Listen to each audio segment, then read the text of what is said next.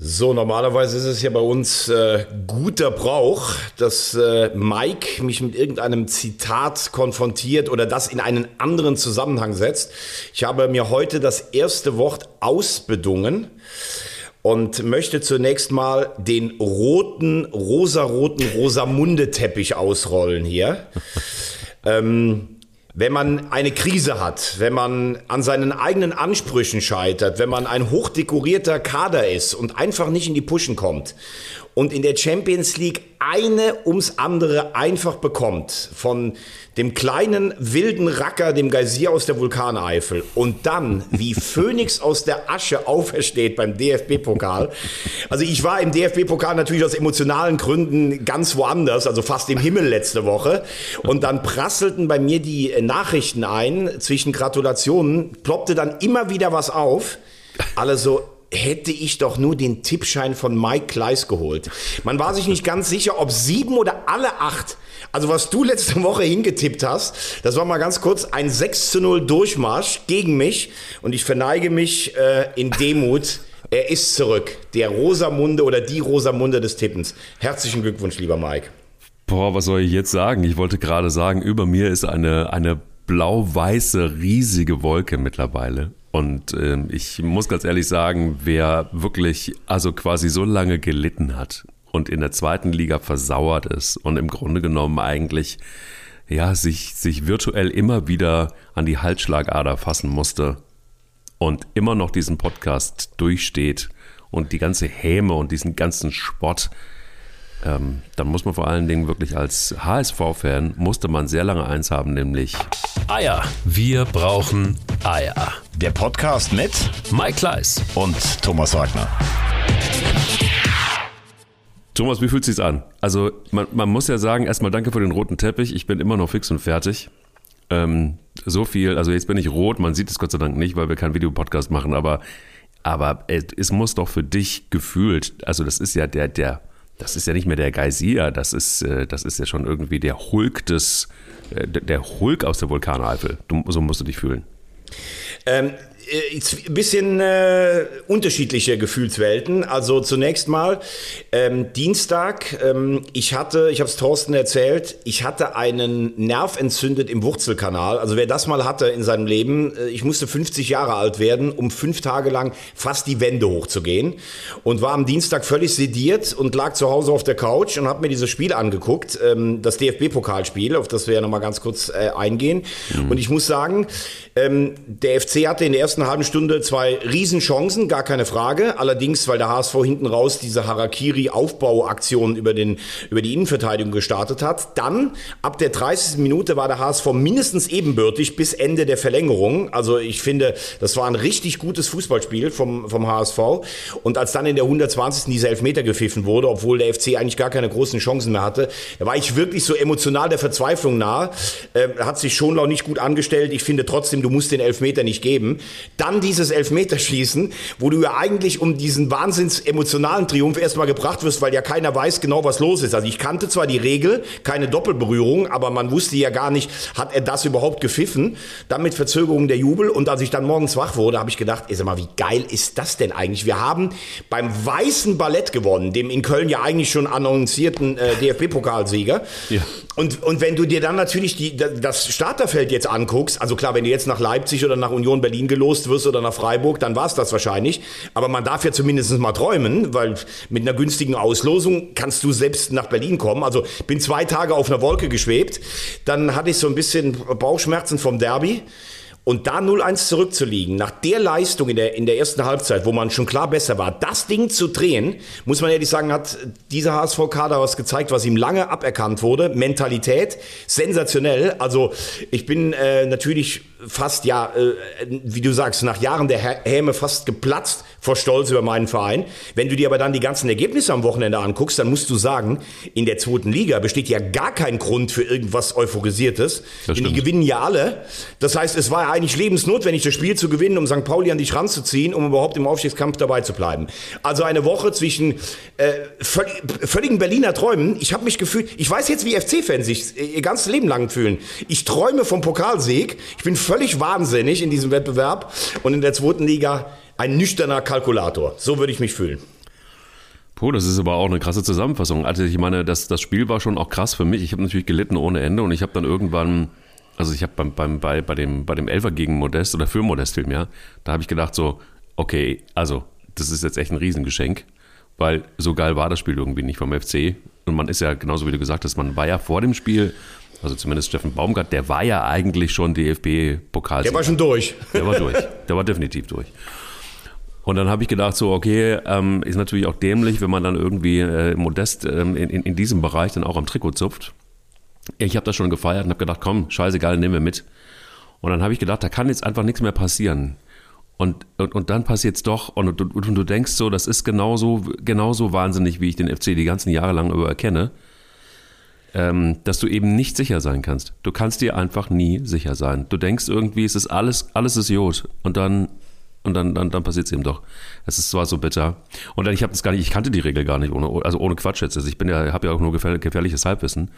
Das hat übrigens mit gefährlichem Halbwissen nichts zu tun. Ich würde mal sagen, dass, äh, dass das sicherlich, und da will ich mich jetzt gar nicht loben, weil ich weiß, ich habe so einen Elfmeter schon mal gesehen, irgendwann in Spanien. Da wurde der halt auch abgepfiffen, deshalb wusste ich es. Ich glaube, das wussten wahrscheinlich 70 Prozent nicht. Aber es ist ja auch klar, wenn du siehst, wie der Elfmeter geschossen wird, der wäre, glaube ich, links neben dem Tor vorbeigeflogen. Er schießt in sich gegen den C vorne, dadurch kriegt er diesen Trall, dass er überhaupt reingeht.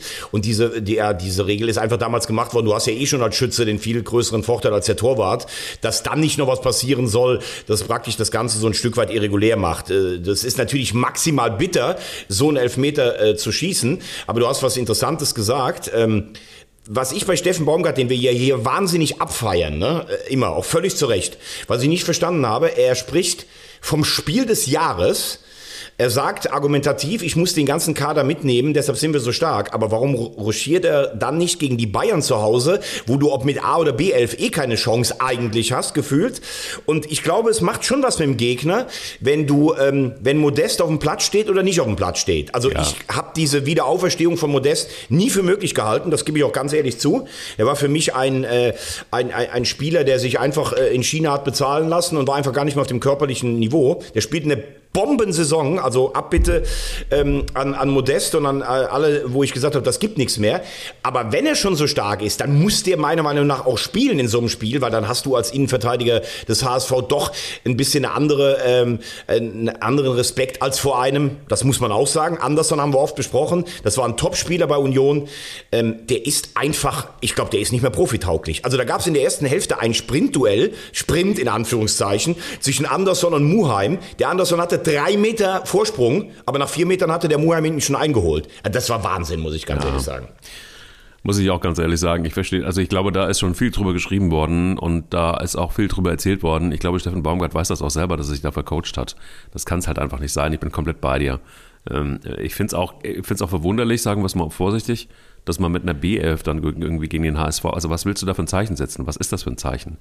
Also wenn das wirklich das wichtigste Spiel ist des Jahres und vielleicht der, der, der kommenden Jahre auch, eines der, der wichtigsten, ähm, weil es geht halt einfach auch um viel Geld, dass der FC einfach genauso wie viele andere Bundesliga-Mannschaften gerade gar nicht, nicht so richtig hat. Und dann mit so einer Elf dahin zu kommen, ähm, oder beziehungsweise die, die aufzustellen, das, das habe ich aber überhaupt nicht verstanden. Das haben aber auch alle nicht verstanden. Ich habe mein WhatsApp knallte irgendwie komplett durch. Journalisten, Kollegen fragten so, warum, also es gab so, gab so eine Stimme, warum, warum stellt er die Murmeltruppe jetzt auf gegen den HSV? Was, was passiert da gerade? So, also Murmeltruppe ist natürlich ein bisschen arg, aber ähm, ja, ich glaube, das ich, war einfach wirklich tatsächlich wirklich, also so gut wie er ist als Trainer, das hat, glaube ich, selber, selbst er dann hinterher wahrscheinlich nicht verstanden. Man muss, man muss äh, fairerweise trotzdem nur sagen, ähm, also wenn du jetzt ähm, Schmitz auf die Bank setzt und bringst da für Isibue ähm, auf der rechten Seite, dann würde ich jetzt nicht direkt sagen, uh, das geht ja gar nicht, das ist ein Leistungsunterschied von, äh, also erinnere dich mal, ja. wie Benno Schmitz letztes Jahr gesehen wurde. Absolut, aber ist die Summe der Dinge, ne? Ja, äh, aber ich glaube, es, es geht vor allen Dingen oft im Fußball ja um Symbolik, ne? Und trotzdem ja, finde ich, dass der FC eine, eine absolut ordentliche Mannschaft auf dem Platz hatte. Mhm. Aber dieses Ding zu sagen, ich verzichte erstmal auf Modest, das habe ich tatsächlich auch nicht verstanden, als ich die Aufstellung gesehen habe. Und klar ist auch, und ich glaube, das ist auch dem einen oder anderen FC-Fan dann klar geworden, der jetzt auch nicht mehr so auf zweite Liga guckt, äh, du schlägst als Mittelklasse-Club der Bundesliga, der der FC ist, auch nicht eine Mannschaft aus der erweiterten Spitzengruppe der zweiten Liga einfach mal so im Vorbeigehen. Ja, und, genau. und der HSV spielt halt schon einen interessanten Fußball.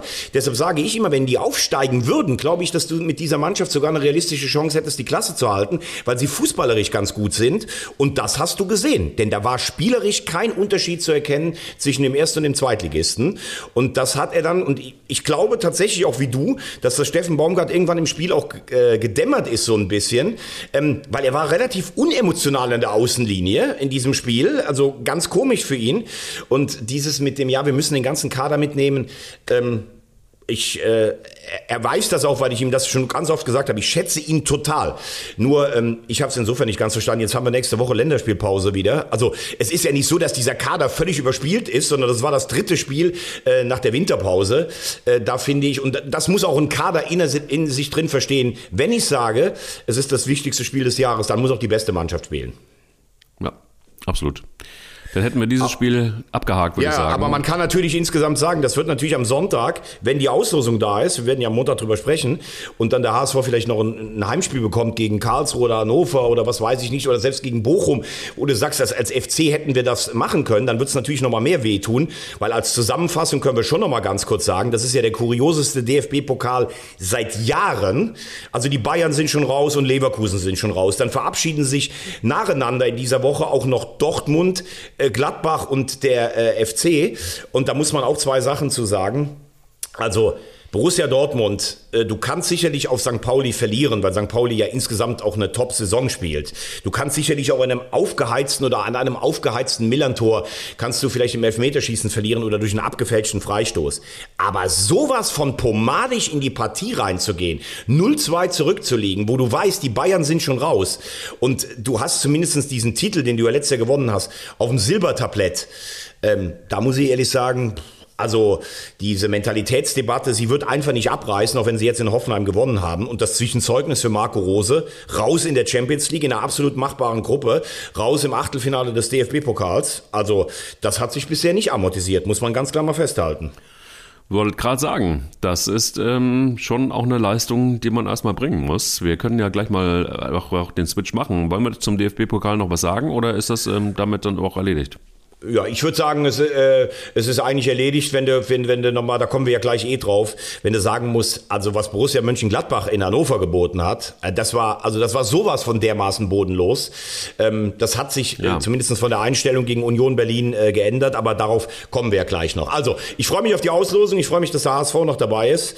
Und äh, äh, beachtenswert, von den acht Mannschaften, die noch dabei sind, haben bisher nur drei den DFB-Pokal überhaupt gewonnen. Hannover einmal, der KSC zweimal und der HSV ähm, dreimal. Und es gibt in meinem Freundeskreis schon Leute, die befürchten, dass ich überschnappe, weil ich dauernd irgendwas vom Vierfachen fasele. So, jetzt reicht's mit dem DFB-Pokal. Wird wahrscheinlich passieren. Also nach dem, nach dem, nach dem Nee, wahrscheinlich kriegen wir für die große Fresse ein Auswärtsspiel in Leipzig. Ja. Und dann war's das schon. Ja, aber auch da. Ich könnte mir gut vorstellen, also St. Pauli, da weiß ich noch nicht so richtig, aber ich könnte mir gut vorstellen, dass der HSV das jetzt wirklich rockt. Ihr habt so viel Schwung, ihr habt so viel Wind unter den Flügeln. Ähm, ihr segelt einfach durch die Eifel zurück äh, über Blankenese und dann direkt nach Berlin rüber. Das wird schon ein Riesenfest werden. Aber lass uns doch gleich mal bei dem Desaster von Gladbach weitermachen, da wo wir auch in den letzten Podcast aufgehört haben, beinahe. Aber ich würde es gar nicht so sehr ausrollen wollen. Die Frage, die man sich aber stellen müssen, der, der geschätzte Kollege Marcel Reif hat ja auch schon gesagt, der hat ja, glaube ich, ich glaube, sieben Minuten ähm, irgendwie, ähm, irgendwie gesagt, es, es stimmt irgendwas nicht bei, bei Mönchengladbach und zwar was Elementares nicht. Also auch er, er sagt, das schmeckt irgendwie komisch. Das waren seine Worte. Das schmeckt irgendwie nicht mehr richtig. Das schmeckt komisch. Mm, mal abgesehen davon, dass es komisch schmeckt, ich weiß jetzt nicht, wie, wie, wie, wie, wie, wie Fußball so schmeckt, aber was ist eigentlich mit Gladbach los, dass man da nicht dann irgendwann mal sagt, Freunde, großer Hammer, jetzt reicht es dann aber auch. Ist ja nicht passiert bisher. Also bisher hörst du ja aus Gladbach immer nur, ja, war nicht so gut, äh, ja, da müssen wir uns ähm, Stindl, der dann irgendwie ein bisschen fassungslos vor der Kamera steht, ähm, bei Sky und äh, das auch nicht richtig erklären kann. Also niemand kann es richtig erklären, aber Konsequenzen gibt es auch keine. Und das Spiel gegen Union Berlin war jetzt, boah, okay, aber du lässt dich einfach von Union zweimal überrennen und ähm, du, du hast irgendwie gefühlt überhaupt nicht, hast, hast gar keine Abwehr. Also da ist einfach niemand. Und die sind einfach zu weit weg von, von Max Kruse. Also es ist, ja auch, es ist ja auch sehr unbekannt, dass Max Kruse ein guter Spieler ist und dass der gut schießen kann und gute Schusstechnik hat. Das weiß man irgendwie, das ist ja total neu. Total neu. Verstehe ich nicht. Also spätestens beim 2-1 ähm, habe ich nicht verstanden, wie man den so rennen lassen kann, aber gut. Und jetzt ist Max Kruse ja auch nicht mehr unbedingt so der Superschnellste. Also, was ist da los, dass man Gladbach einfach immer so oder auf Gladbach oder in Gladbach einfach alles so weiter wegmoderiert und ähm, ja, aber so richtig Konsequenz hm, ist doch Fehlanzeige. Wie kommt das? Also ähm, mit, dem, mit dem Schmecken, ich habe immer das Gefühl gehabt in den letzten zehn Jahren, dass, dass Gladbachs Fußball ganz oft so geschmeckt hat wie Currywurst mit Champagner. Irgendwie äh, was, was, was, was hausgemachtes, aber trotzdem es prickelt irgendwie. Geil. So, und jetzt habe ich so das Gefühl, das schmeckt irgendwie wie eine Frikadelle, die vier Tage in der Auslage lag und ein abgestandenes Altbier dazu noch. Also, das, also was Gladbach spielt, das, das äh, in dieser Saison, das, das grenzt schon an eine Unverschämtheit, was sich diese, jetzt sage ich es mal ganz hart, weil ich ja so oft Gladbach gelobt habe, was sich diese Scheißtruppe Truppe da erlaubt, das ist wirklich das allerletzte. wirklich. Das muss man mal sagen. Hoch, der teuerste Kader, ähm, eine Mannschaft, die von den Einzelspielern so wunderbar ist, also was da alles los ist, das ist ja wirklich unfassbar. Ähm, ich glaube, wir müssen doch nicht jede Woche dasselbe erzählen, weil, das stimmt, die, ja. weil, die, weil die Sachen ja auf dem Tisch liegen. Ne? Ähm, die, die, die Dinge sind klar benannt. Ich glaube, dass Max Eberl der Instinkt, den fast zehn Jahre geprägt hat, für die Mannschaft, für die Zusammensetzung, für die Kabine so ein bisschen äh, im Stich gelassen hat. Ich glaube, dass Adi Hütter, das muss ich schon als Hütter-Fan sagen, auch fremdelt irgendwie. Ich weiß nicht, ob, ob das System äh, nicht passt. Jetzt hat er es ein bisschen defensiver angeordnet. Ich weiß nicht, ob er die Mannschaft noch erreicht. Ich weiß nicht, ob er da auch so ein bisschen zerrieben wird. Aber Fakt ist ganz klar, es ist eine Truppe, die so ein Stück weit gewachsen ist, die letztes Jahr diesen emotionalen Höhepunkte mit der äh, Qualifikation für die K.O. K.O.-Runde der Champions League hatte. Und seitdem glaubt jeder einzelne Spieler da anscheinend, mit ein paar Ausnahmen, der überragende Sommer zum Beispiel oder so ein paar Jungs, denen wirklich Gladbach auch am Herzen liegt, wie, wie Hermann Janschke und Stindl, äh, glaubt jeder, oh, ich muss ja eigentlich weg zu einem noch besseren Verein. Äh, ähnliches Phänomen bei Wolfsburg, auch wenn Wolfsburg natürlich eine ganz andere Kragenweite ist als diese Wucht, die dieser Verein Borussia Mönchengladbach hat. Und da kannst du ja von hinten nach vorne kannst du ja durchgehen. Über Ginter haben wir gesprochen. Neuhaus, Hofmann, Plea, Tyram, Zakaria, die alle glauben, sie müssten weg, sie müssten noch einen besseren Vertrag kriegen. Die spielen eine Rotze, dass es einem fast schwindelig wird, muss man ganz ehrlich sagen. Also das in Hannover war die größte Unverschämtheit, die ich seit langer Zeit gesehen habe. Du hast, du laberst immer was von, wir müssen mal einen Pokal in die Ecke stellen. Du äh, schlägst die Bayern 5-0 im Herbst und dann lässt du dich von Hannover 96, also der biedersten Biedertruppe, die es die zweite Liga eigentlich zu bieten hat. Ich weiß, es ist eine große große Fußballmarke, lässt du dich da 3-0 überfahren, völlig verdient übrigens auch, keine Gegenwehr, nichts. Ähm, also ich glaube, dass es zu einem ganz großen Teil an der Mannschaft liegt. Ähm, um aber jetzt auch mal in die Zukunft zu gucken, weil die Entscheidung ist ja gefallen. Hütter wird jetzt nicht entlassen, also er bleibt Trainer. Du hast jetzt diese zweiwöchige Pause. Ähm, der Auftritt gegen Union war völlig in Ordnung, das muss man auch sagen. Körpersprache war da. Sie haben 56 Prozent der Zweikämpfe gewonnen. Das gegen eine Mannschaft wie Union, die als Zweikampfstärkste oder eine der Zweikampfstärksten der Liga gilt. Ähm, sie haben sich dagegen aufgelehnt, sie haben sich dagegen gestimmt. Äh, die auch gerade die Spieler, die ich angesprochen habe, haben ordentliche Leistungen gebracht. Und auch wenn du nach dem Spiel das gehört hast, wir sind uns ja einig, das sagt nicht immer alles über das Innenleben einer Mannschaft. Aber wenn Neuhaus und Hofmann sagen, das ist der Weg und selbst Neuhaus sagt, natürlich erreicht uns der Trainer noch und das war heute die Antwort darauf, dann muss man sagen, ist das, glaube ich, mehr als nur ein Lippenbekenntnis, weil sie hätten ja gar nichts sagen müssen und das Ergebnis hat für sich gesprochen. Also, ähm, ich hatte das Gefühl, erstmals seit längerer Zeit, obwohl in München hatte man das ja vor zwei Wochen auch, dass der Trainer noch Teile der Mannschaft erreicht, dass sich der ein oder andere jetzt auch an der Ehre gepackt fühlt und äh, es gibt zwei Spiele nach der, nach der Winterpause, das sind die Spiele gegen Bielefeld und gegen Augsburg. Da wird sich das äh, sportliche Schicksal von Adi Hütter in Gladbach entscheiden. Äh, wenn er da, also ich glaube, wenn er das erste verliert gegen Bielefeld, dann, dann war es das wahrscheinlich dann äh, schon. Oder sagen wir mal so, wenn er nicht mindestens eins dieser beiden gewinnt, ähm, dann wird es das gewesen sein. Aber ich habe das Gefühl, in Gladbach ist wirklich einiges ins Rutschen gekommen. Und ich bin auch mal gespannt, ob Max Eber das selber nochmal in den Griff bekommt. Ins Rutschen gekommen ist auch in Fürth was, allerdings irgendwie ins Positive. Langsam aber sicher kommt Fürth wirklich ähm, dann doch auch mit guten Fußballspielen gegen Mainz, wobei man sagen muss, ich weiß nicht, wenn man das Spiel gesehen hat ähm, in, in voller Länge, das, was Mainz da geboten hat, das war in diesem Spiel auch wirklich alles andere als Bundesliga tauglich. Also so ein Spiel von Mainz habe ich, glaube ich, gefühlt seit boah, anderthalb Jahren nicht mehr gesehen. Und ähm, da war Bayer Losse, glaube ich, irgendwie noch Trainer. Das war irgendwie in der Tiefsphase von Mainz. Ähm, aber das war wieder so ein bisschen back to the roots im, im negativen Sinn. Und bei Fürth ja, wenn wir uns die Tabelle angucken, haben die jetzt noch, die haben jetzt zehn Punkte, also wir sind immer noch acht Punkte weg von, von, von, von gut. Ähm, könnte es sein, dass wenn die so mit einem kleinen Lauf und, und, und sollte es weiter so ein Desaster in Stuttgart und in Augsburg sein, vor allen Dingen aber auch in Stuttgart, ähm, gibt es da noch eine Chance für Fürth? Ähm, ich finde das echt, äh, muss ich sagen, schön, dass du es ansprichst. Ich finde das einfach eine tolle Geschichte. Ähm, die waren im Winter, hat man äh, gedacht, die unterbieten alles von Tasmania Berlin. Ähm, ich finde es toll, dass man da überhaupt nicht in Personalaktivitäten ähm, verfällt. Also Asusi sagt, Leitl bleibt der Trainer. Ich finde, mit, der, mit dem Zweitliga-Aufstieg, mit dem Etat, hat er eine sensationelle Leistung vollbracht. Sie haben versucht, am Anfang der Bundesliga-Saison mitzuspielen, ihren Stil durchzudrücken. Das ist gnadenlos gescheitert.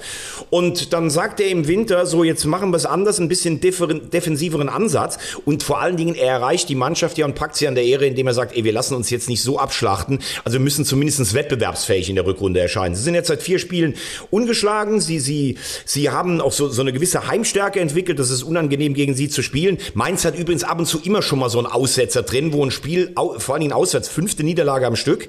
Also ähm, das wird durch diese überragende Jahresbilanz von Svensson letztes Jahr ein bisschen überdeckt. Ich glaube nicht, dass Mainz unten noch reinrutscht gerutscht, aber das kann schon mal vorkommen. Und interessant finde ich, wie sich einzelne Spieler entwickelt haben. Also Burschert hieß es, naja, Bundesliga-Torwart weiß ich gar nicht, jetzt haben sie diesen Schweden Linde geholt und Burschert hält richtig gut. Er hatte eine Sensationsparade gegen Burkhardt am Wochenende. So, und dann hast du ein paar Leute dazugeholt, wie den Griesbeck, den hast du eingekauft, oder Willems, der eigentlich bei, bei, bei Frankfurt schon ausgemustert war. Die geben dir eine gewisse Stabilität. Dann hast du im Mittelfeld jemand wie Duziak, ewiges Talent, kann ich als HSV-Fan ein, äh, ein Lied von singen, der kommt so ein bisschen bisschen vorne Leveling, der macht ein bisschen Schwung.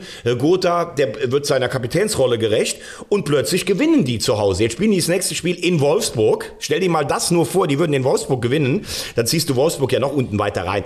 Also, ich glaube, ähm, die Buchmacher geben dir immer noch eine Quote, da kannst du vier Jahre Urlaub auf, äh, auf äh, Hawaii machen, wenn, wenn, Fürth, wenn Fürth in der Liga bleibt. Aber nochmal jetzt so, sagen wir mal, drei bis fünf Punkte ähm, aus den nächsten drei Spielen, oder sagen wir mal, nee, sagen wir mal vier bis sechs Punkte aus den nächsten drei Spielen, dann bist du vielleicht wirklich dran. Und ich halte es gar nicht für unmöglich, weil du hast ja jetzt nichts mehr zu verlieren als Fürth, äh, im Gegensatz zu, zu, zu Stuttgart und Augsburg, die ja wirklich darum deletieren, ebenso wie Wolfsburg. Also ich finde, das ist eine tolle Geschichte im Abstiegskampf. Finde ich auch. Und ähm, ich wäre nicht Rosamunde, wenn ich nicht Rosamunde-mäßig sagen würde, das wird noch was mit einem Relegationsplatz. Warts. Es führt durch? Nee, führt es noch nicht durch. Der, der, der, VfB Stuttgart ist durch, Richtung zweite Liga, würde ich sagen, wenn es so weitergeht. Aber er führt es noch nicht ganz durch. Also mit zehn Punkten wäre es auch etwas vermessen, ähm, das zu sagen. Platz, 9, äh, Platz 16, Augsburg hat 19 Punkte. Ähm, wenn man sich dann aber auch von Leverkusen so abschlachten lässt, hat man es nicht anders verdient. Also so viel kann man sagen. Was in Stuttgart hätte ich, eine hätte ich eine Frage an dich, ja. ähm, weil ich habe das Spiel äh, in Freiburg auch ein bisschen verfolgt. Ähm, mhm. Also wenn du ein Spiel so verlierst. Es gibt ja diese Elfmeterszene für, für ähm, Stuttgart. Ich weiß nicht, ob du dich dran erinnern kannst. Ja. Es gibt einen Elfmeter für Stuttgart, dann geht Stieler raus. Das war übrigens der Schiri, der dieses, diesen Wahnsinns-Elfmeter für Bremen gegen Schalke in der Hinrunde der zweiten Liga mhm. gegeben hat. Ähm, ich würde mal sagen, das ist ein Ding, das musst du nicht pfeifen. Ähm, weil der, weil der Stürmer schon definitiv nur den Kontakt sucht, aber der Fuß steht nun da. Ähm, das ist auf gar keinen Fall eine Fehlentscheidung und das darf eigentlich auch nach den Regeln nicht korrigiert werden. So, äh, sei es wie es sei, der Elfer wird zurückgeholt und gefühlt emotional im Gegenzug, abgefälschter Schuss von Freiburg, ja. du kriegst das Ding rein. Das ist eigentlich genau, also wenn du das Spiel siehst, dann musst du sagen, genau so spielt dann letztlich ein Absteiger, weil neben allen Defiziten, die du hast, kommt dann auch sowas noch dazu. So, und meine Frage an dich, dann sagt Misslintat irgendwie im Doppelpass gestern, über den haben wir auch schon gesprochen, über sein Konzept. Ähm, ja, das ähm, für die Zukunft wird das die Spieler alles äh, erfahrener machen, diese Nervenbelastung jetzt, das wird sie stärker machen. Und selbst wenn wir in die zweite Liga absteigen, wird es sie weiterbringen. Und, und es wird schon vorgerechnet, wir haben ja eh kein Geld und dann ist der Kader nochmal 15 Millionen billiger. Puh, also ähm, du bist ja jemand, der, der Körpersprache, der, der, der sehr Rhetorik alles deuten kann. Ich weiß nicht, kannst du am 20. Spieltag schon so sprechen? Naja, selbst wenn wir absteigen, ist es ja jetzt kein absoluter Beinbruch. Also irgendwie habe ich das Gefühl, dass der VfB Stuttgart sich immer tiefer da unten rein manövriert. Also mit Misseltat ist irgendwas passiert. Das kannst du auch im Gesicht sehen. Wenn du den einfach mal vor, na, vor acht Wochen anguckst und wenn du ihn jetzt in diesem Spiel gesehen hast, auch auf der Bank sitzend, ähm, da ist, also das nagt schon an dem. Ich weiß jetzt nicht genau, ist es jetzt einfach nur, weil er merkt, dass sein Konzept nicht aufgeht? Oder ist es einfach so in the heat of the moment? Keine Ahnung, aber ich fand, der ist gealtert, gefühlt um fünf Jahre in der Zwischenzeit. Also da, da passiert schon relativ viel, würde ich mal meinen, auch hinter den Kulissen. Und da sind bestimmt auch ein paar Diskussionen am Start, die, ähm, ja, die bedrohlich sind. Also auch für Minzlintat. Ich glaube, er ist nicht mehr derjenige, der jetzt ja, komplett safe ist in diesem ganzen Konstrukt VfB Stuttgart. Und ich kann mir gut vorstellen, dass sie da einfach auch jetzt aufpassen müssen, dass sie ähm, nicht einfach ähm, ja, blauäugig in die zweite Liga abgehen, weil sie einfach sagen, wir halten an dem Konzept fest. Also du kannst ja an einem Konzept festhalten, aber wenn du merkst, es funktioniert nicht, dann musst du irgendwann handeln. Und ich habe irgendwie den Eindruck, wir haben darüber, darüber gesprochen, dass der Zeitpunkt verpasst wurde, dieses Konzept zu verändern oder sagen wir es vorsichtig unter freundlicher für Minzlinter zu optimieren. Und wenn du jetzt schon davon sprichst von zweiter Liga und äh, das schönredest, die zweite Liga, ich hasse es, also was ich hasse als Fußballfan ist, wenn Dinge schön geredet werden. Wirklich, da raste ich gefühlt vom Fernseher aus und das hasse ich wirklich, weil ich denke irgendwie, meine Oma hat mal gesagt, wenn du Scheiße gebaut hast, hast du Scheiße gebaut, dann steh wenigstens dazu. Und das vermisse ich sehr und das vermisse ich auch sehr bei Herrn Minzlintat verstehe nicht, warum man dann, ja, also genau, du hast es eigentlich genau richtig gesagt, warum man dann das Ding schön redet und schon mal absichert. Es ist für mich ein Absichern. Also aber nicht den VfB Stuttgart und die Spieler, die, die, die, die so toll was lernen, die müssen nichts lernen. Die verdienen einen Arsch voll Kohle, die brauchen kein Lehrgeld, damit sie in der zweiten Liga dann schön weiter lernen dürfen. Die müssen so einen Verein, was ein wirtschaftliches Unternehmen ist, gefälligst in der ersten Liga halten. So sieht's mal aus. Und so ist es auch mit Herrn Minzlintat. Und wenn die, wenn die halt nicht liefern, bei den Managergehalten, die sie bekommen, so, dann fliegen sie halt raus. So ist das halt in der, Wirtschaft mal. Jetzt kann man natürlich, kann man sich fragen, ist äh, Marktwirtschaft jetzt irgendwie das Richtige? Aber wir haben sie. Und solange wir sie haben, ist das eine 6, eine glatte, eine kommunikative. Ja, vor, äh, vor allen Dingen mu muss man ganz ehrlich sagen, äh, ich habe, äh, wenn ich die ganze Struktur betrachte beim VfB Stuttgart, den Eindruck, oben sind oder waren sie total zerstritten. Jetzt soll es ja einen Nachfolger dann für Hitzelsberger äh, geben. Irgendwann wird ja Alexander Werler auch dann dahin kommen. Aber es gibt ja gefühlt überhaupt gar kein Korrektiv zu Sven Mislintat, der selber äh, gesagt hat, naja, wenn jetzt ein Sportvorstand über mir installiert wird, dann weiß ich gar nicht, ob ich bleibe. Also gefühlt ist Mislintat der stärkste Mann in Stuttgart, aber hat überhaupt niemanden, der jetzt mal sagt, äh, ganz ehrlich, ähm, Sven, jetzt kommst du mal ein bisschen runter, Diamantenauge mhm. hin und her, Jugendwahn hin und her, äh, Jobgarantie für Materazzo, äh, Castro nicht verlängern. Ey, wir brauchen hier schon mal ein bisschen Stabilität in dem ganzen Haufen drin. Also Misslind hat macht sein Ding. Äh, ich glaube, er, er fühlt sich so ein bisschen sauwohl in diesem Ding. Ich bin das Diamantenauge. Ich habe eine Ansammlung von hochkarätigen Talenten, die er definitiv auch hat. Aber ob das reicht, in einer zugegebenermaßen echt schwachen Bundesliga dieses Jahr drin zu bleiben, das weiß ich nicht. Er wiederum hat Matarazzo eine, ähm, eine Jobgarantie ausgestellt und du siehst ja, dieser, dieser Kader ist durchsetzt von völlig jungen, unerfahrenen Spielern. Jetzt haben sie sich an Silas und Kalajdzic äh, auf äh, die ganzen Hoffnungen ange, angeknüpft, was ich auch verstehen kann, weil die beide letztes Jahr eine tolle Saison gespielt haben. Aber die kommen aus Verletzungen, die kommen aus, aus einer Covid-Erkrankung. Kalajdzic sagt, äh, ich bin einfach körperlich überhaupt nicht in der Lage, spielt dauernd 90 Minuten. Ähm, hat mit der Gefährlichkeit des letzten Jahres nichts mehr zu tun. So, und verlierst das nächste Spiel wieder. Ja, bist aber jetzt nicht total zerfallen in Freiburg. Ja, hast das eigentlich so ganz ordentlich gemacht, aber du stehst auf einem Abstiegsplatz und wie du, wie du selber sagst, nichts ist teurer. Nochmal, das habe ich letzte Woche schon gesagt, als der Abstieg in die zweite Liga. Ja. Und wie schwer das ist, da rauszukommen. Frag mal nach bei den ganzen Vereinen, beim HSV, bei Schalke und sowas. Also das kann ja nicht der Ernst sein des VfB Stuttgart. Mit Fürth steht eigentlich seit Wochen ein Absteiger fest. Du musst einen hinter dir lassen lassen, um zumindest Relegation zu spielen. Und man kann immer sagen, die Politik der ruhigen Hand ist, äh, ist gut, ähm, weil, weil ja, du nicht in ja. Aktionismus verfällst. Aber ja. Äh, ich habe es damals beim HSV auch gesagt, unter Herrn Bruchhagen, der immer gesagt hat, Ruhe, Ruhe, Ruhe. Ja, ruhig ist es auch im Sterbezimmer. Irgendwann ist es dann zu ruhig. Und, äh, und dann hast du gar nichts mehr. Also das ist für den VfB Stuttgart eine brandgefährliche Situation und wird mir von den Beteiligten tatsächlich ein bisschen zu schön geredet. Wie siehst du es auf, ähm, wie siehst du es in Dortmund oder beziehungsweise? Äh, übrigens, eins möchte ich noch sagen, ähm, ja, das gerne. kannst du auch noch sagen. Äh, wer für mich unten die absolut positive Überraschung ist, ist Arminia Bielefeld. Also das finde ich so stark, ja. was die machen. Ne? Durch. Die, Ja, gut. Aber weißt du, die haben so oft unentschieden gespielt, die haben Spiele knapp verloren. Da hast du gesagt, naja, vielleicht haben die letztes Jahr von der Euphorie sich gehalten. Das reicht dieses Jahr nicht. Ey, die holen Spieler zum, äh, zum Beispiel einfach diesen Wimmer, der mit diesem Rabona-Trick, der spielt Brutal. super. Da, Ja. dann, dann der Serra, der, der Hinrunde hast du gedacht, pff, der, der war in der zweiten Liga so super, was ist mit dem eigentlich los? Der wird langsam rangeführt.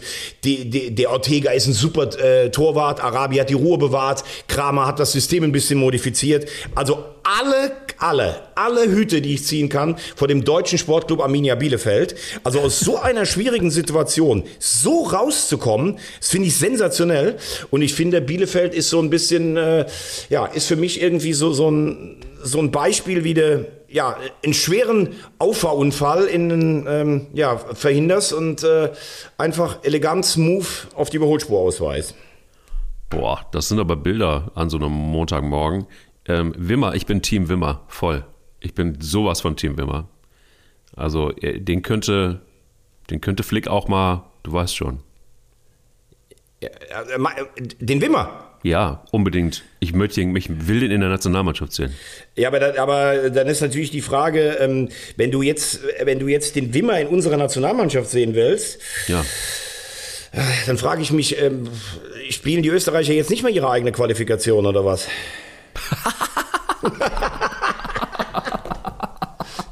Ja, ich also- wollte, also- ich Ja, wollte ist- dir jetzt noch so kurz hinlegen, ne? So, ich habe aber gerade gedacht, was ist denn jetzt gerade, äh, was ist denn jetzt gerade mit Ja, dir das, los? du, du, das ist mir, da, darüber denke ich gar nicht mehr nach, weil wen man alles schon eingebürgert hat und, und wie man das alles schon hingekriegt hat, das ist, das ist ja eine, hat ja eine lange Geschichte. Ich, ich habe gedacht, du hättest gedacht, also ich kann dir nur sagen, er kommt von Austria Wien. Bei Rapid Wien hätte man ja noch sagen können, die waren ja mal deutscher Meister irgendwann. Ähm, und, äh, nein, wirklich, ist ja so. Ja. Das, das ist übrigens die Fachfrage hier ähm, im, äh, oder ich kann es hier auflösen im Podcast. Es gibt drei, Deu äh, nein, es gibt andersrum. Drei, drei Städte, die den DFB-Pokal mit zwei verschiedenen Clubs in ihrer Stadt gewonnen haben. Das ist einmal München mit Bayern und 60. Das ist einmal Essen mit Rot-Weiß und Schwarz-Weiß Essen. Schwarz-Weiß Essen damals als Zweitligist. Aber es ist tatsächlich auch äh, Wien mit Rapid und ähm, First Vienna, die den DFB-Pokal oder den Vorgängerpokal, diesen Chammer-Pokal gewonnen haben. In äh, schlimmen und un, äh, ga- ganz, ganz, ganz, ganz schwarzen Zeiten unseres Landes. Aber tatsächlich, deshalb habe ich gedacht, hättest du jetzt, äh, hättest du vielleicht im Kopf diese Brücke irgendwie geschlagen. Ähm, und Nee, du ich hab eine andere Brücke geschlagen. Du wolltest gedacht, jetzt Wimmer einbürgern, habe ich gehört. Absolut. Ich meine, wenn wir das mit Kakao hingekriegt haben, dann kriegen wir das mit Wimmer auch hin. Punkt. So ist das doch relativ einfach. Aber Wimmer ist ein geiler Spieler. Punkt. Ah, das mega. können wir sagen. Er Ja. ist schnell, er ist ein Techniker, er ist, ach, ich bin sehr Team Wimmer. Gut, also von Team Wimmer zu Team Hönes. Da haben wir ja schon gesagt, das könnte was mit der Champions League werden. Und dann kam Dortmund. Tja, dann kam Dortmund. Äh, Hoffenheim hat gut gespielt. Ähm, Mega gespielt. ja, äh, Dortmund hat eigentlich gar nicht so gut gespielt, hat aber dieses Mal mal Widerstands- und Leidensfähigkeit gezeigt. Und ähm, ja, deshalb würde ich sagen, gibt's diese kleine Resthoffnung für den Meisterkampf, die eigentlich keine ist, wenn du siehst, wie die Bayern gestern wieder Hertha demontiert haben. Ähm, aber ja, jetzt hat Hoffenheim zweimal ordentlich gespielt, null Punkte geholt. Ähm, das, ist, das solltest du dir natürlich in einer Saison, wo du vielleicht sogar mit der Champions League liebäugeln könntest, solltest du dir das vielleicht nicht erlauben. Ähm, trotzdem finde ich, dass Hoffenheim, ähm, ich habe es gesagt, ich brauche sie nicht in der Bundesliga, aber angucken kannst du dir die Spiele von Hoffenheim echt richtig gut. Ich glaube übrigens, dass sich vorne Leverkusen jetzt so ein bisschen absetzen wird, ähm, Richtung Rang 3. Äh, Seoane habe ich immer gelobt. Die haben sehr stark geschwächelt vor der Winterpause, aber sind jetzt gut rausgekommen mit sieben Punkten. Und da siehst du auch ein System einfach, das greift. Ja. Also ich glaube ja, dass, Bayer, dass das Union Berlin sich eher Richtung drei äh, oder mindestens mal vier etwas festigen wird. Und, äh, wir werden Union Berlin, die sind durch für die Champions League. So sieht's mal aus. Und so Union. Berlin ist, Union Berlin ist durch für die Champions League. Ja, lege ich Okay. mich fest. Lege ich mich fest. Äh, äh, wir haben es ja gesagt, also was ich bei Union total erstaunlich finde, ist, dass die eigentlich im Moment keinen besonders guten Fußball spielen. Also auch in Gladbach, das war ein glücklicher Sieg. Ja. Aber sie finden immer wieder einen Weg zu siegen und zu punkten. Und das sind normalerweise wirklich Attribute einer Spitzenmannschaft. Ähm, Im Pokal letzte Woche, das war ja eine Machtdemonstration in Berlin. Also die haben ja, die waren ja so souverän gegen die Hertha, äh, die ja gar nichts mehr zu melden hat in der, in der Hauptstadt.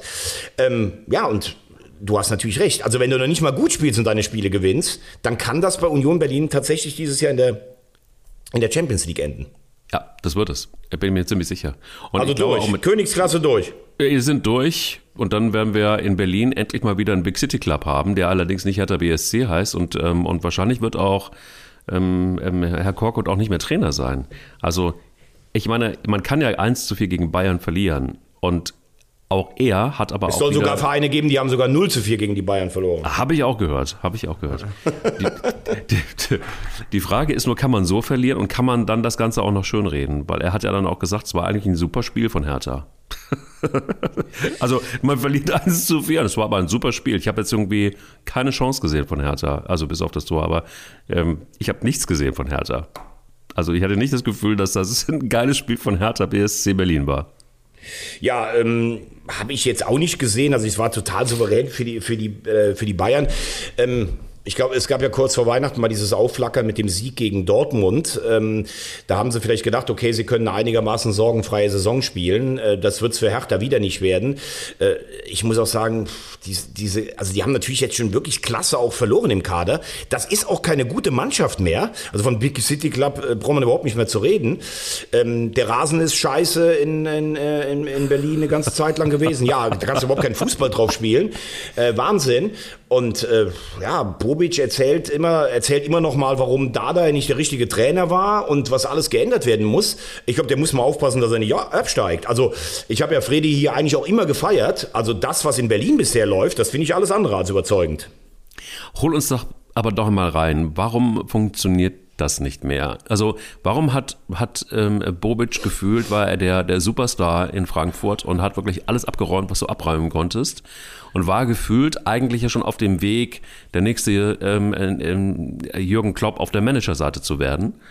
Und bei Hertha BSC ist es einfach so, wie es ist. Ähm, dann hol, holst du Korkut, weil du wahrscheinlich auch Kovac nicht kriegst und dann, also es, warum hat das da nicht funktioniert bisher?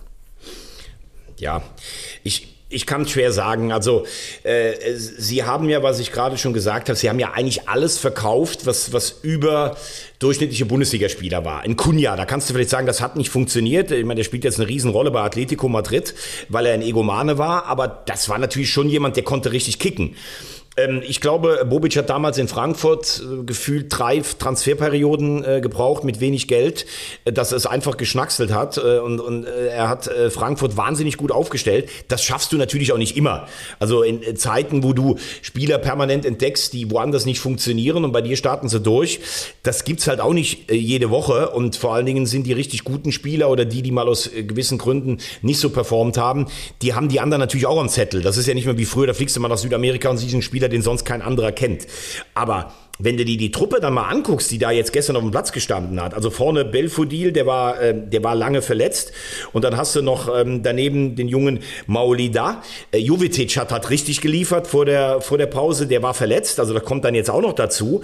Gut, Mittelfeld, Darida ist ein, ist ein Dauerläufer, Toussaint hat es bisher in Berlin überhaupt noch nicht geschafft, Serda ist ein guter Spieler für mich, aber auch mit Schalke abgestiegen. Das ist ja jetzt nichts, wo du sagst, ey, die sind so stark individuell, das kann gar nicht passieren und du siehst ja in Gladbach, dass selbst das dich nicht davor bewahrt. Ja, dann hinten hast du Gechter als Debütant, Dardai, der eigentlich schon verliehen werden sollte, der Sohn vom, vom Ex-Trainer Boyata, der völlig neben sich steht, Pekarik und Mittelstädt, ja, also gut, das ist ja jetzt keine Mannschaft, wo ich sage, nee, also Hertha hat so viel Qualität, das kann gar nicht. Und ich habe das Gefühl, ähm, Freddy denkt so, naja, die Saison kriegen wir irgendwie noch hin, dann suche ich mir vielleicht einen Trainer und nächstes Jahr kann ich noch mal ein bisschen was machen. Ich weiß auch gar nicht, wo ist denn die ganze Kohle eigentlich? Also angeblich hat der Windhaus so viel Geld da rein äh, äh, gepumpt. Jetzt sind all die teuren Spieler wieder weg, also da muss doch noch Geld da sein. Also so äh, naiv praktisch äh, in den Abstiegskampf zu gehen und überhaupt auch gar keine Klasse dazu zu holen, finde ich schwierig. Ähm, ja, ja ab, also das ist ungefähr so. Das ist ungefähr so Kennst du bestimmt auch die Situation. Du fährst irgendwie gut gelaunt. Entschuldigung, oh, oh, da, da, da, da kriege ich, schon, äh, krieg ich schon Puls. Da fährst du gefühlt so mit 220 über die Autobahn und das Leben ist gut und du fühlst dich richtig gut, fährst Richtung Berlin und du denkst, wow, was für ein schöner sonniger Tag. Das bin ja und, ich, das ist ja auf dem Weg zum Pokalfinale, ne? Richtig. Und dann äh, denkst du so, ach, ich habe Geld, ich, ich, ich, ich kann mir eine Mannschaft, die Mannschaft wird, das ist, das ist, das ist überhaupt, steht total außer Frage. Und dann plötzlich knallt dir was in die Scheibe rein und die gesamte Scheibe reißt einmal quer durch. Und dann musst du, bist du gezwungen, in die Werbung zu gehen. Geile Übergabe. Wahnsinn. Oder? Oder? Wahnsinn. Guck mal. Ja. Wintec, sage ich mal so, kommt dann ins Spiel. Ähm, Autoglas ist nämlich äh, ja, das größte Auto, ähm, ja, beziehungsweise Wintec ist das größte Autoglas-Franchise-Netzwerk in Deutschland. 300 Werkstätten haben die. Und ähm, ja, 30 Jahre, Handwerksunternehmen, also da steckt richtig Know-how dahinter. Und das braucht man ja dann spätestens dann, wenn es äh, diesen Steinschlag gegeben hat auf dem Weg nach Berlin. Ja, weil es ja tatsächlich so ist. Ich habe das auch mal gehabt. Ich habe irgendwann mal gedacht, so ein kleiner Stein da rein, dann denkst du, naja, das, das ist nichts Schlimmes. Aber durch die Fahrt äh, im, im weiteren Verlauf und auch durch die Kälte reißt ja dann die Scheibe ganz oft. Deshalb, das ist wirklich gefährlich. Schnell be beheben, erfahrene Kfz-Handwerker, die das machen. Und ähm, sie haben äh, vor allen Dingen diesen Spezialharz, äh, der vor allen Dingen auch äh, nachhaltig ist und die Umwelt schont. Ja, absolut. Und dann gibt's noch ein Auto oben drauf, wenn du willst. Also du musst nicht unbedingt dann zu Fuß wieder von deinem Steinschlag äh, nach Hause laufen, sondern dann nimmst du einfach ein Ersatzfahrzeug. Das äh, gibt es auch über Wintec. Und es gibt einen Hol- und Bring-Service. Das ist für uns ganz gut in unserem Alter. Ne? Also dann, äh, dass wir uns Absolut. Oder, oder für Freddy Bobic, ne? weil der oder? kann dann einfach auf der Geschäftsstelle weiterarbeiten und gucken, wie er den Kader optimiert. Und in der Zwischenzeit ja. wird sein mittlerweile von vielen Steinschlägen äh, deformiertes Auto abgeholt. Also das Ganze, 300 Werkstätten, www.wintech.de, unser starker Partner ähm, und wirklich eine gute Adresse. Ich habe selbst äh, ausprobiert, ausprobieren müssen. Es ist sensationell. So, dann haben wir doch den Steinschlag hinter uns gelassen und können weiterfahren. Vielleicht drehen wir noch eine kleine Runde und schauen uns nochmal schnell an, ähm, ob äh, Florian Kofeld denn vielleicht auch nächste Woche noch Trainer ist. Also das ist ja das, die Frage, die wir uns irgendwie fast jede Woche stellen, weil er verliert. Du hast es so schön gesagt vor einigen Podcasts, er verliert und er verliert und er verliert und er verliert und er ist immer noch da und er ist immer noch da und er ist immer noch da. Und er verliert und er verliert und er verliert und ähm, er, er findet es immer noch alles gut. Also also ja, wie, wie lange dauert es noch? Also gegen Leipzig haben sie richtig gut gespielt, muss man echt sagen. Also Leipzig war ja einfach nur noch ein Schatten von Leipzig selbst. Und äh, trotzdem haben sie es dann aber geschafft, Wolfsburg gnadenlos auszukontern ja, äh, es ist ein Arbeitssieg gewesen für Leipzig. Ne? Und äh, Wolfsburg hat es eigentlich sogar ganz ordentlich gemacht, ähm, äh, wie du äh, wie du es vollkommen richtig äh, angesprochen hast. War sogar am Ende der ersten Hälfte relativ mutig. Hinten raus sind sie dann wieder in die alten Fehler verfallen. Ja, ähm, ich glaube, das nächste Spiel, habe ich gerade schon gesagt, ist gegen Fürth zu Hause.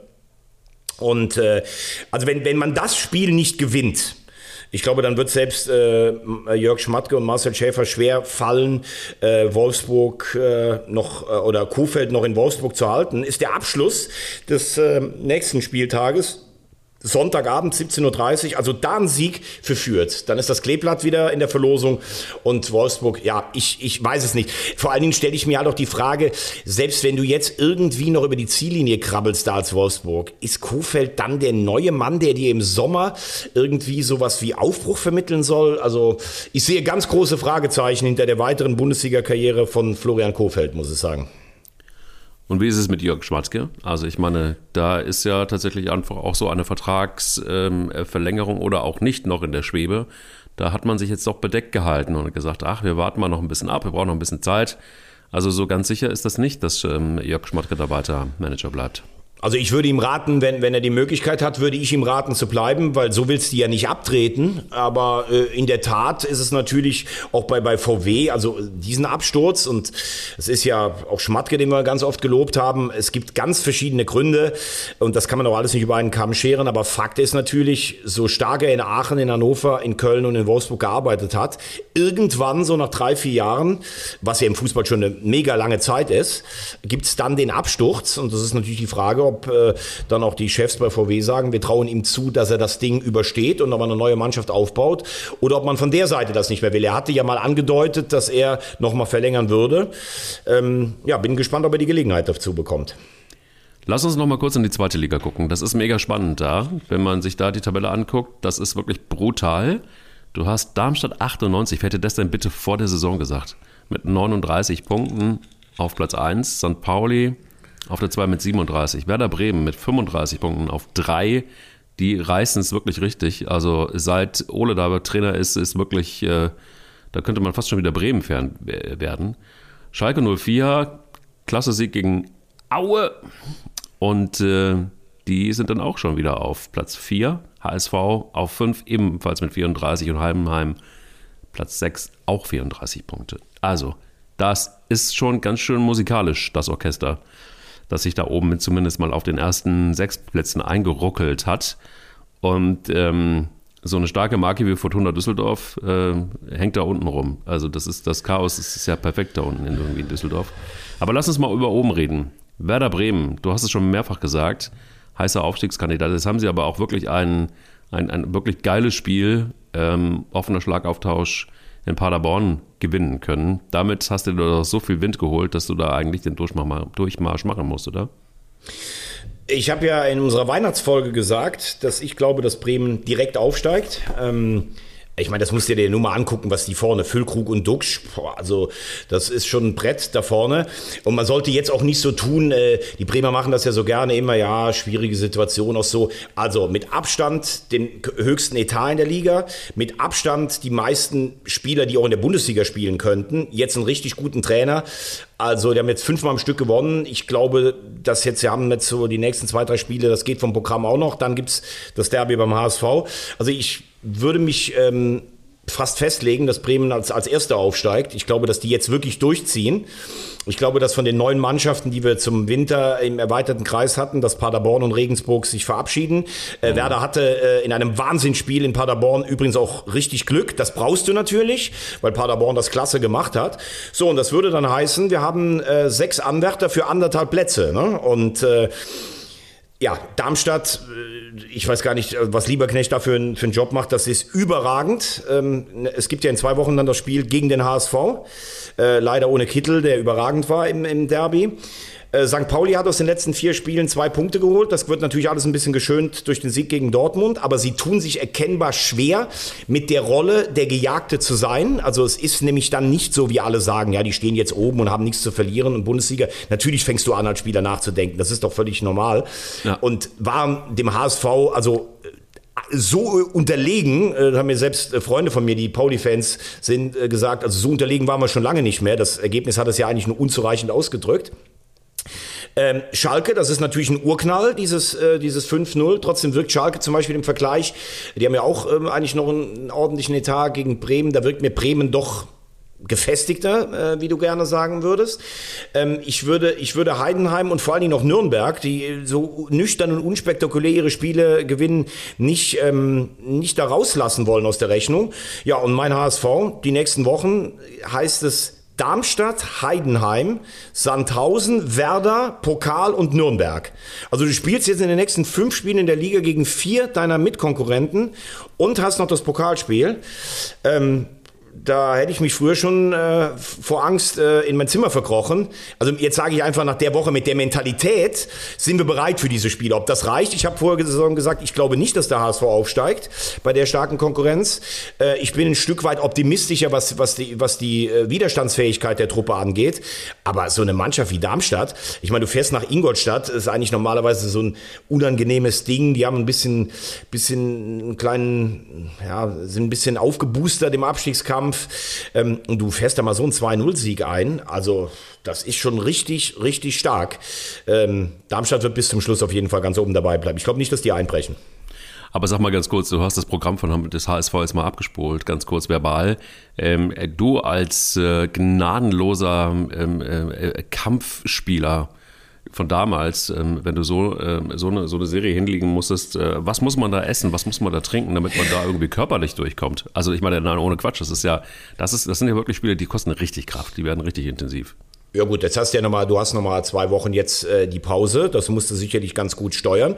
Ich fand die, äh, fand das, was hier gesagt wurde vor dem vor dem äh, Pauli-Spiel, fand ich gut. Sie hatten ja jetzt nach der Winterpause in einer Woche drei Spiele und dann hat der hat der Trainer gesagt, ähm, Tim Walter. Ähm, ja, klar hat das Körner gekostet. Also du spielst 120 Minuten gegen den Bundesligisten, ne, gegen den FC mit Elfmeterschießen. Dann hast du den, hat das Nachtflugverbot in Hamburg. Dann sind sie nach Hannover geflogen. Äh, da stand dann, stand dann der Bus. Dann bist du, ähm, bist du nach Hause gefahren. Ähm, dann bist du, keine Ahnung, vielleicht bist du um zwei oder sowas im, im, äh, im Bett. Dann hast du am nächsten Tag ein bisschen Regeneration und am Donnerstag beginnt dann schon die Spielvorbereitung auf Pauli. Aber der hat gesagt, natürlich sind wir müde, aber so ein Erlebnis, das muss dir doch auch Positives unter die Flügel geben. Und da wird jetzt gar nicht rumgejammert, zumal Pauli ja auch gegen, gegen äh, Dortmund gespielt hatte. Ähm, und so musst du es angehen. Also die müssen schon im Wochenrhythmus solche Spiele ähm, körperlich verkraften können. Klar, nach dem Werder-Spiel hast du dann noch den Pokal. Ist immer die Frage, was kostet dir das im Kopf?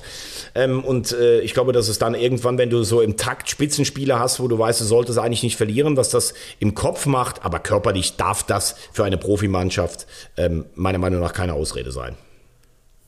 Puh, dann lass uns doch vielleicht noch in eine Liga gucken, die ja du ja in und auswendig kennst. Ähm, die dritte Liga. Und da haben wir Magdeburg, die jetzt nur 1-1 gespielt haben. Und da haben wir den ersten FC Kaiserslautern auf Platz 2.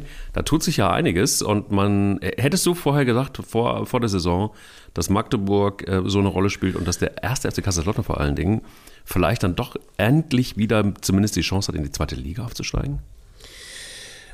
Also, ähm, wie Magdeburg sich im letzten Jahr gerettet hat mit diesem Tietz-Fußball, war klar, die werden dieses Jahr eine super Rolle spielen, dass sie so vorne wegmarschieren, auch wenn sie gestern gegen den Tabellenletzten Havelse nur 1-1 gespielt haben. War in der Form nicht zu erwarten, aber lege ich mich ganz klar fest, Magdeburg wird ganz souverän aufsteigen. Geiler Club, geile Fans, ähm, geile Mannschaft, geiler Trainer. Chapeau. Äh, Kaiserslautern äh, haben wir ja beide eine Schwäche dafür. Äh, ich auch als gebürtiger Rheinland-Pfälzer.